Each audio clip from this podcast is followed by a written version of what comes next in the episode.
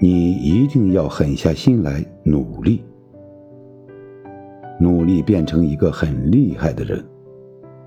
没有必要让其他人知道你的计划，直到厉害到有一天，你可以随时的离开那些令你不舒服的圈子和人，让他们通通对你羡慕不已。你要用选择和努力去惊艳那些时光，而非用抱怨和等待去荒废时光。最近很喜欢的一段话：告别的都是过去，未来的都是惊喜。你生来应为高山，而非草芥。